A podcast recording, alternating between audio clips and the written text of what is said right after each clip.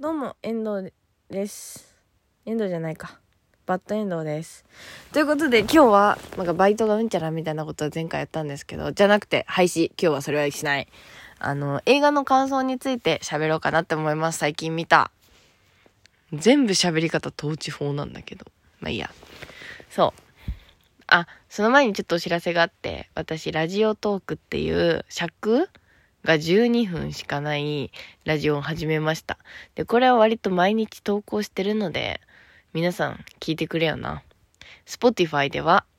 今夜もバッドエンドネオで出てきます。ネオは NEO です。そう、12分だからマジ聞きやすいと思います。私本当に喋り出したら永遠に喋ってるじゃないですか。だから、あーなんかちょっと普段のポッドキャスト、今夜のバッドエンドだと、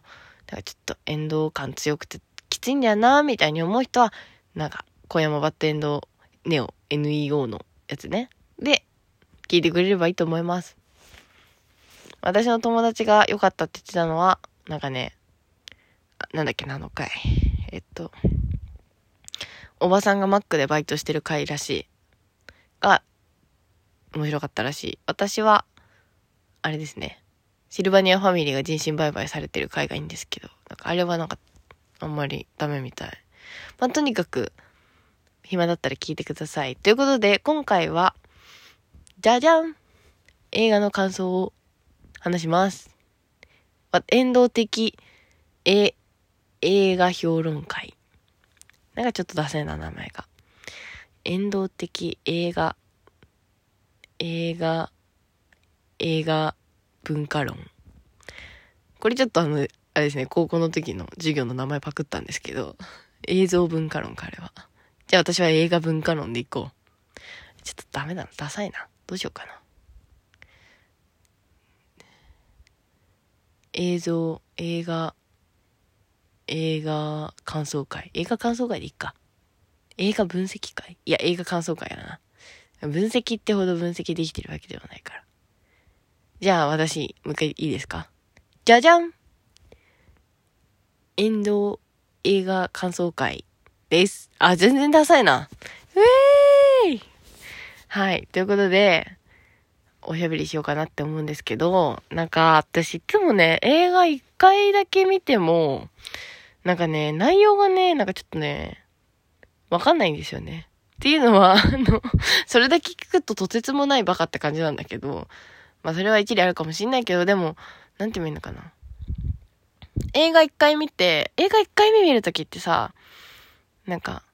内容についてくので結構精一杯じゃないですか。私割とそうなんですけど、洋画とか特にそう。まだね、邦画だったらね、わかるんだけど、洋画とかだとやっぱこう内容についてくので精一杯で、でも一回見ただけなのになんかめっちゃ面白かったってなるときは、3回ぐらい結構最低でも見て、なんか自分なりにこう、これはああいう意味だったんじゃないかとか、こうだったんじゃないかっていうのを結構自分で考えてから、なんかいろいろ調べたりしてみんなのレビュー読んで、なるほどとか、それは思ってなかったとか、感想を探しに行くんですけど、そう、一回で普通に、あ、面白かったなってなった時は、なんかみんなの感想とか、すぐ読んで、へえ、なるほどね、みたいな感じで終わらせるんだけど、これは面白いビビみたいな感じで来た時は結構、なんかこう、すごいね、めんどくさい、自分の思いみたいなのをね、メモにちゃんと書き連ねってね、隠し持っとくみたいなことするんですよ。そう。だから友達に映画進める時とか面白かったよみたいに言う時は、だいたい一回見て面白かったみたいになった映画だけ伝えてるんですよね、実は。なんでかっていうと、なんかそれぐらいさ、もうなんかビビビってきたみたいな映画ってさ、なんかそんなに、多分喋り出すと結構喋っちゃうんだよね、なんか。なんか、こういうシーンがあるんだけど、こうで、みたいな。そういうのさ、うざくない？なんか、ちょっと面白かったとかさ、結構良かったよみたいなのをさ、ふわっと聞きたいのに、そんなに喋んなくていいよみたいな空気になると嫌で。オタク、オタクくんがなりそうな空気みたいな。あれにビビりすぎてやっぱこうね、本当に面白いのは、あんまり人になんか感想を述べないんですけど。でも今回は、なんか、喋ってみようかなって。新しい挑戦として。ちゃんとおしゃべりできるかと思って。そんな感じで喋ってたらもう5分になりましたけど。で、何を言うかっていうと、なんかね、なんだっけな。この前友達と、フレンチディスパッチっていう映画を見に行ったんですよ。で、なんかそのフレンチディスパッチは、なんかね、結構、なんかね、まずね、上映時間に20分ぐらい遅れちゃって入ったのが、本当に頭かけすぎて、なんかマジで内容わかんなくて。で、かつ、なんか、1時間半ぐらいの映画だったんだけど、まずその時点で1時間10分しかないじゃん。で、私途中で食べてたお菓子なくしたりだとか、トイレめっちゃ行きたくなったのにすっごい我慢したりだとかして、もうほぼ多分ね、1時間見れてないかなぐらいなんですよね。1時間見れてないかも。だから全然内容覚えてなくて、正直面白かったかどうかはちょっとわかんないんですけど、でも、唯一言えるのは、なんかね、実写映画なんですけど、私めっちゃ鼻声な気がする。ちょっと花粉症始まってますね。実写映画なんですけど、途中でなんかいきなりアニメーションになったり、写真になったり、あとはね、まあ、白黒になったり、フレームの比率がね、1対1になったりだとかね、結構ね、なんかそういう手法みたいな、そういう工夫がされてるのが結構面白くて。そう、内容がわかんないから、その工夫がどれぐらいマッチしてるのかも全然わかんなかったんですけど、でもなんかその感じはすごい良くて、可愛いし、しかも映像とにかく可愛いんですよ。美術がすごくて。だから、なんか面白かったんですけど ま面白かったんですよ。そこだけ、その印象残ってて。で、なんかこの人、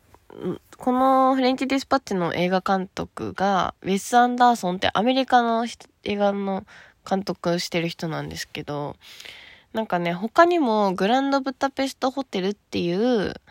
あの、映画を撮ってたんですよね。で、このグランドブタペストホテルは、なんか高校の時の授業で、なんか見たらしくて、私は撮ってなかったっていうか、まあ受け入れてなかった、受けれなかったやつだったから、撮れなかったやつ？そう。撮ってない曜日まあいいや。だったから見れなかったんですけど、友達が見て、めっちゃ面白かったっていうの言ってて、えー、見たかったってなって。なんだけど、なんかね、あの、グランドブタペストホテル配信してるの多分ディズニープラスだけで、他はなんかね、まずネットフリックスではしてないし、アマプラもプライムビデオになってないんですよ。グランドブタペストホテルが。なんかね、レンタル料かかるんですよね。そのレンタル料はかかるのにちょっと渋っちゃって、めっちゃ見たいけど、なんかさ、このサブスクの時代でさ、ネットフリックスとプライムビデオ入っときゃもう、かかってこいよ、みたいな。もう、鬼に金棒この言葉も間違ってるけど、とにかく、何でも見れるっしょって思ってたのに、え、レンタル料払うの？みたいな気持ちになっちゃって、うーんって思ったらなんかこうちょっと見るタイミングを逸してたんですけど、でもそのフレンチディスパッチ見て、あ、もうこれはもうお金払ってみようって心を決めて、見たんですよ、この前。で、なんかとにかくなんかね、展開が早すぎて、もう本当についていけなくて、1回目見た時は、もう内容を理解するので失敗だったんだけど、もうとにかくもうこれもまたね、内容分かって、分かってなくても分かるくらい映像が良くて、すごい綺麗というか可愛くて、もう一回見ようってなって、もう一回見たんですよ。で、ここからはもう超映画評論家、遠藤が出てきて喋るんですけど、いいですか？エセ映画評論家みたい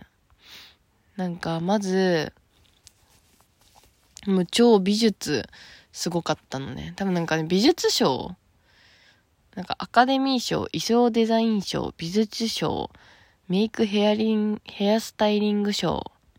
とかね、美術、ロサンゼルスの美術賞とか、もうとにかくめちゃくちゃ賞取ってるぐらい本当にね、もう可愛いんですよ、映像が。で、なんか美術、もう本当に全部ポストカードになるなってぐらい可愛くて。で、この美術とか構図へのこだわりはめちゃくちゃ感じたし、で、その完成度が高すぎるがゆえに、なんかこう、おとぎ話感というか、すごい絵本を読んでるみたいな気持ちにもなるし、なんかそういうなんかね、誇張しすぎてるなんか本当かみたいな。なんかね、ホテルマンの、ホテルマンっていうか、その、使用人の男の子が出てる、くるんですけど、ホテルの。その男の子が、ロビーボーイっていう頭に刺繍が入った帽子をずっとしてんのね。でもなんかね、他の仕様にはロビーボーイなんて入ってないのに彼だけ入ってるわけ。嫌がらせ受けてんのかなって思ったんだけど、でもなんかね、髭をね、自分に描くシーンがあって、なんかこう朝の支度で。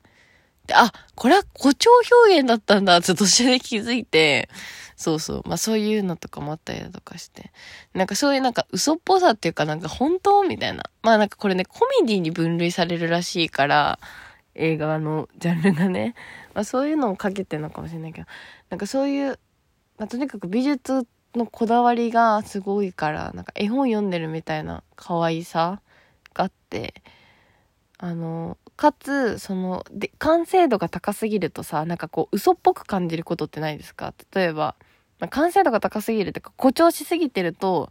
すごい嘘に感じるもの。うん。だから、トゥルーマンショーっていうジム・キャリーの映画があると思うんですけど、あれってさ、まあ見たことある人はわかると思うんだけど、なんかまず映画作るセット作る段階で、なんかこう、嘘っぽくしたいみたいな。嘘っぽくしたいから、すごい誇張した表現になるようにセットを作ったみたいな、こうなんかね、メイキングであるんですよ、そういう作ってる様子が。でさ、トゥルーマンションのさ、月と、に出てくるさ、月とかもさ、異常なぐらいでかいじゃないですか。なんか、ああいうのが、こう全体のさ、クオリティ、なんだろう、嘘っぽさクオリティを上げてるというかさ、なんかこう、クオリティを下げることによって嘘っぽさを増させるみたいなさ。まあ、うまく言えないんですけど。まあ、とにかく 私めっちゃ早口かな。ゆっくり喋よう。なんかその、こだわりすぎてるがゆえに、なんか嘘っぽく感じて、こだわりってかまあ、うん。でもなんかそれがやっぱ面白かったんですよね。なんだかっていうと、なんか冒頭で女の子が、その、本を読むシーンから始まるんですよ。まあなんかやってきて、鍵かけてみたいな、こう、本を読むみたいな。で、グランドブタペストホテルっていう本を開いて、そしたら、その本を書いた小説の家の人がこう、映像に出てきて、僕は小説家っていうのはよくね、なんか無限の無双をして、すごい無双？こう、ひらめきとかをして小説を書いてるように思えるかもしれないけど、そんなことは全くないんだ、みたいな。この話は、なんかこう、ホテルに行った時に人から聞いた話なんだよって小説家が言って、そのホテルの話が始まるんですけど、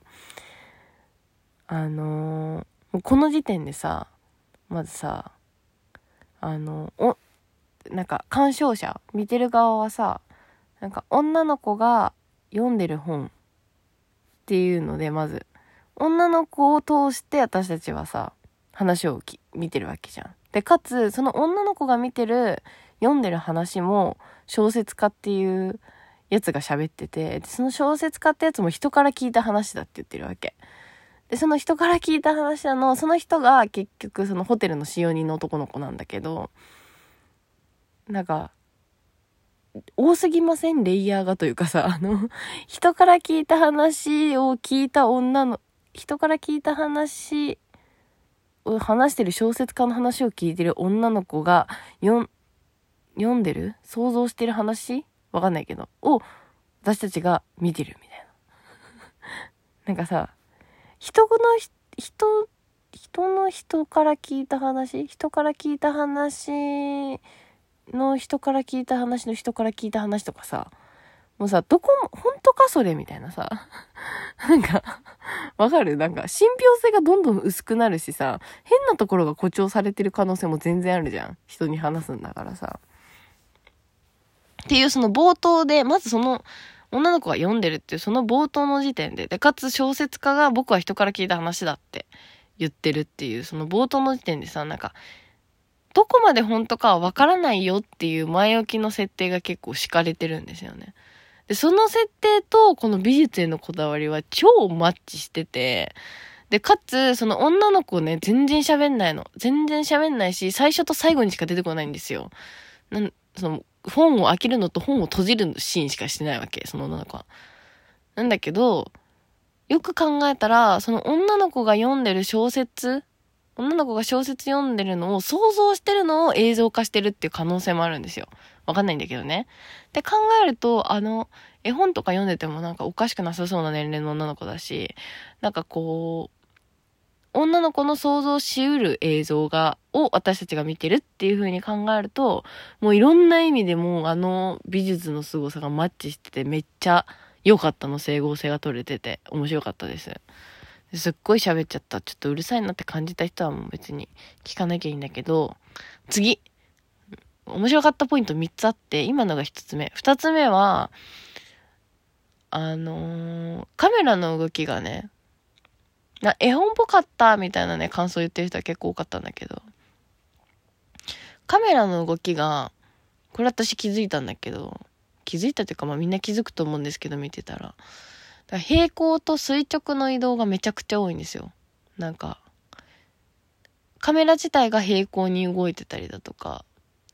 その、例えば右から左に人が歩くシーンの時に、常に画面には、あの、真ん中に人が歩いてる状態になって、カメラが右から左にちゃんと動いてるみたいな。だったりだとか、っていう映像だったりだとか、あとその平行、平行じゃなくて垂直移動。なんかこうね、こう、空を映してから、こう、地面を映すみたいな、なんかこう、あ、それは垂直になってないか。まあ、でもとにかくこうね、垂直なんですよ、カメラの動きが。だし、平行なんですよね。だし、なんかこう、カメラが静止で止まってても、映ってるものは右から左に動いてたりだとか、するんですよ。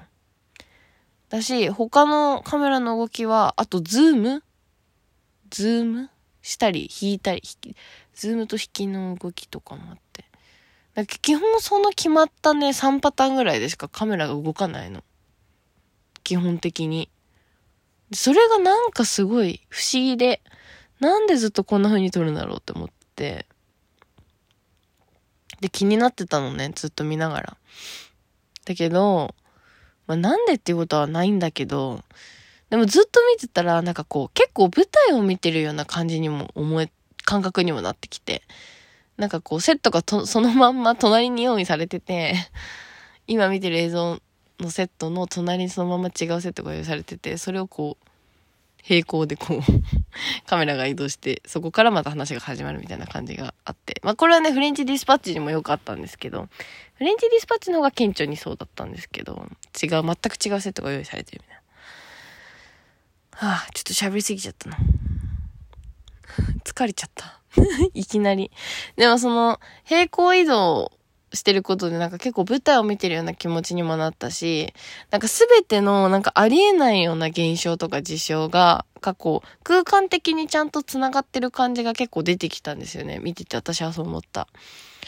なんか平行垂直なんかズームしたり引いたりするのが結構こう空間的に見えたんですよ。なんかその動きは決まってる決まった動きしかしないんだけど、でもなんかこう、ちゃんと、この現象の隣にこの現象があるよ、みたいなこうね、ちゃんとこう繋がってる感じがね、私は結構、その動きからね、思って、面白いって思いました。し、なんか、これ私もなんかに使おうって思いましたね。そう。で、他は、この3つ目？今のは2つ目。3つ目は、あのー、まあ、すごいね、私あらすじ話すの下手くそからあんま喋りたくないんだけど、うん。まあ、そのメイン、そのメインがホテルの話なんですけど、そのホテルの支配人というか、まあ、コンシェルジュのブスタブ？ブスタフ？ちょっと名前が。っていう支配人の人、男の人と、あの、使用人の男の子のゼロの二人の関係性の、がメインで進んでいく話で、まあ、この二人が結構主人公、ダブル主人公って感じで。で、なんかそのね、コンシェルジュ、その、ブスタッフ支配人の、がめっちゃ仲良くしてた。てかまあ、恋人だったマダムが、あの、超お客さんなんだけど、泊まりに、そのホテルに泊まりに来てたお客さんが死んじゃうんですよね。で、そこで、あの、ブスタブに、なんか少年とリンゴっていう絵をあの、自分の本当に恋人で仲良くしてくれて幸せだったから、あの、遺産相続したいっていう遺書が見つかって、そっからどんどん話が進んでいく。もうどんどこどんどこ進んでいくんですけど、そう、そのマダムめっちゃお金持ちだったんですよ。だから、その、あのー、なんていうのああいうの、遺産争いみたいな感じで、その、マフィアまがいのね、そのマダムの息子にね、追い回されるんだけど、マフィアまがいっていうとおかしいんだけど、そう。で、その、ポイントになってくるその少年とリンゴの絵を渡したいですよっていうその少年とリンゴは結構何回もね、映画中に出てくるんですよ。絵なんですけど。で、めっちゃ高いみたいな。すごい価値のある絵絵だと。で、この少年とリンゴ、本当に少年がリンゴ持ってる絵なんですけど、なんか気になっちゃって、なんか、なんで少年とリンゴなんだろうと思って。調べても全然わかんなくて。でもさ、意味ないことなんて絶対ないじゃん私さ、なんか少年とリンゴってはさ、実在しないし、かつなんかこう描いた作者、画家の名前も、ま、実在しない人間なんですよ。で、なんかなんでかなと思って。これはもう私の完全な憶測なんですけど、まあ私的にその結構鍵、キーポイントとなるその、その、その、キーポイントとなるその絵の、絵、絵が何なのか気になりすぎて調べて、私的に行き着いた結末としては、結末というかまあ、調査結果、私の、なんで少年とリンゴの絵なのか、少年とリンゴっていうタイトルの絵なのかっていうのの結果としては、なんかね、多分だけど、なんか、このウェス・アンダーソンって人ってアメリカの映画監督なのね。で、このアメリカの絵本の、絵本に大きな木ってもうね、和訳されてるんだけど、絵本があるんですよ。これは1964年かなんかにね、発売されたアメリカの絵本なんですけど。で、この大きな木っていう絵本は、少年とリンゴ少年とリンゴの木を描いた話なんですよね。なんか少年がめっちゃリンゴの木と仲良くしてて、小さい頃。で、なんかこう、登って、リンゴを取って食べて楽しいなみたいな暮らしをしてたんだけど、少年、で、そのリンゴの木はめちゃくちゃ幸せでした、みたいな。で、大きくなって、少年がリンゴの木の元にやってきて、リンゴの木がまたあの時みたいに遊ぼうみたいに言ったら、少年は、いや、もうあの時みたいに遊ぶ気持ちはもう別に子供じゃないんだからないよ、みたいな。それよりも僕欲しいものがあるんだ、みたいな。お金ちょうだい、みたいなこと言うわけ。そしたらリンゴの木は困っちゃって、じゃあ、このリンゴ、このリンゴ、私がこの木についてるリンゴを売ってお金にしていいよっていうわけ。そんな感じのやりとりがこうね、晩年まで続くわけですよ。少年が。少年って言っても成人男性だし、おじさんにもなってくしさ、おじいちゃんにもなってくんだけど。そのためにやってきて、今度は家が欲しいとかね、結構ね、せびるんだよね。せびるって言い方はあれなんだけど、そのね、男の子がさ、やってきて。でも、リンゴの木はさ、もうなんか昔たの、遊んだの楽しかったし、その男の少年のことが好きだったから、こう、自分の身をね、こう、売ってね、こう、じゃあ自分の木を家にしていいよとか言ってこう、で、それでもリンゴは幸せでした、みたいな感じでこう話が進んでって、で、最後、あのね、木がね、全部ね、男の子に持ってかれちゃったからね、切り株しか残ってないんだけど、でも、その、あの、男の子、おじいちゃんになっちゃって、切り株になっても腰掛けられるから一緒に入れて最高だよねみたいなオチなんですよ。まあ読んでくれればわかるんですけど、全部私が今喋っちゃった。全部私が今喋っちゃったね。そう。なんですけど、そういうね、アメリカの絵本があるらしいんですよね。私もね、読んだことはあるんだけど、アメリカの絵本だって知らなかった。で、もう憶測だけど、私は多分こっから撮ってるんじゃないかと思うんですよ。っていうのは、なんかその、なんだっけ？すごい私眠くなってきたんだな。なんか、うーん、あの、グランドブタペストホテルの支配人のグスタフと死んじゃったマダムも、の関係性と大きな木、そのリンゴの木と少年の関係性を多分結構比喩的に捉えてるんじゃないかな、みたいな。比喩にしてるんじゃないかなと思って。言ってる意味わかる？ちょっと私はちょっとわかんなくなってきてる。憶測だけどね。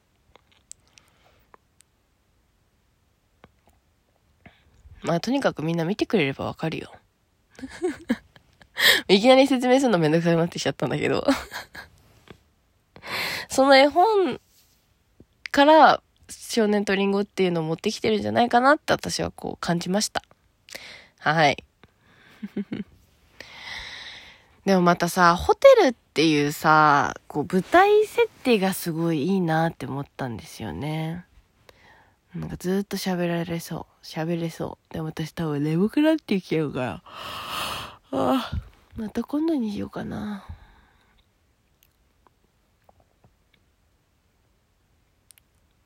うん。ちょっとまたこんなにしよう。目がすごい閉じてきちゃったもん。目つぶって喋ってる人ってもう寝てるのと等しいもんね。ね、寝言だもんね。いや、ごめんなさい。今日はこんなに饒舌に喋っちゃったんですけど、私の言ってる意味分かったかな？私もですらちょっと怪しいんですけど、皆さん今日はどうでしたか？楽しかった？みたいな。ありがとうございます？みたいな感じで。ぜひね、グランドブタペストホテル気になった人は見てみてください。本当はまだね、余談で2つぐらいこの映画の感想を言いたかったんだけど、ちょっと眠くなって、いきなり眠くなってきたんで、今日は寝ます。じゃあまたみんな会おうね。バイバーイ。